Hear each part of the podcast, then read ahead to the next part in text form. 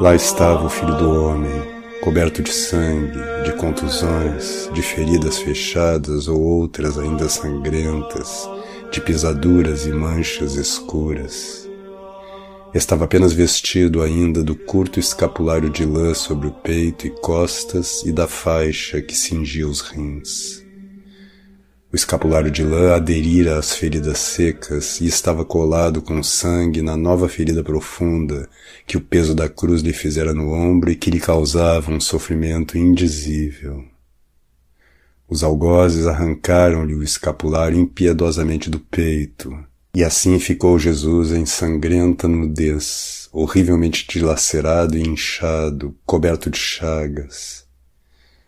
No ombro e nas costas se lhe viam os ossos através das feridas, e a lã branca do escapulário ainda estava colada em algumas feridas e no sangue ressecado do peito.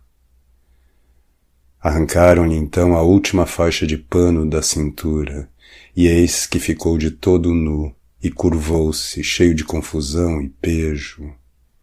E como estava a ponto de cair, sob as mãos dos algozes, sentaram-no sobre uma pedra, pondo-lhe novamente a coroa de espinhos sobre a cabeça, e ofereceram-lhe a beber do outro vaso, que continha vinagre com fel.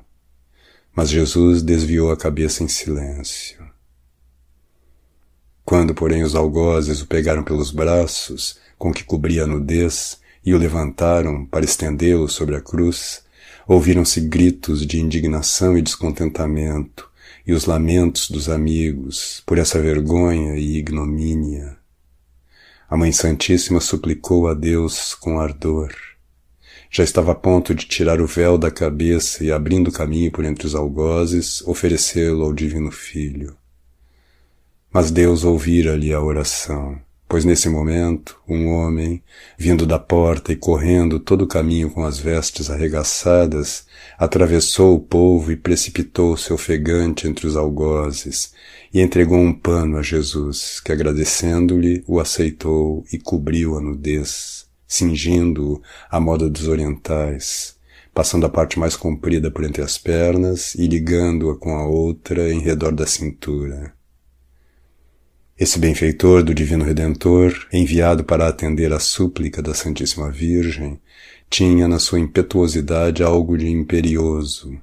Ameaçou os algozes com o punho e disse apenas: Tomem cuidado de não impedir este homem de cobrir-se.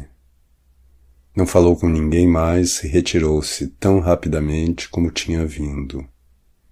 Era Jonadab, sobrinho de São José, da região de Belém, filho daquele irmão a quem José, depois do nascimento de Jesus, empenhara o jumento.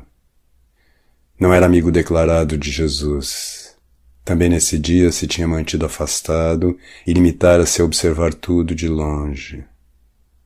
Já quando ouvira contar que Jesus fora despido na flagelação, ficara muito indignado.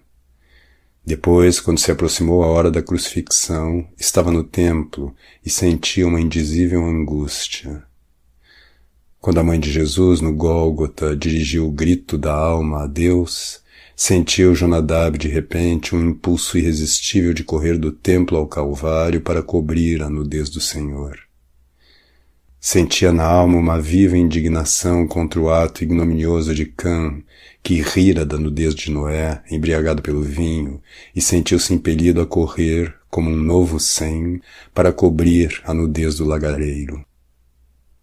Os crucificadores eram os camitas, e Jesus pisava as uvas no lagar para o vinho novo, quando Jonadab veio cobri-lo. Essa ação foi o cumprimento de uma figura simbólica do Antigo Testamento e foi mais tarde recompensada, como vi e hei de contar.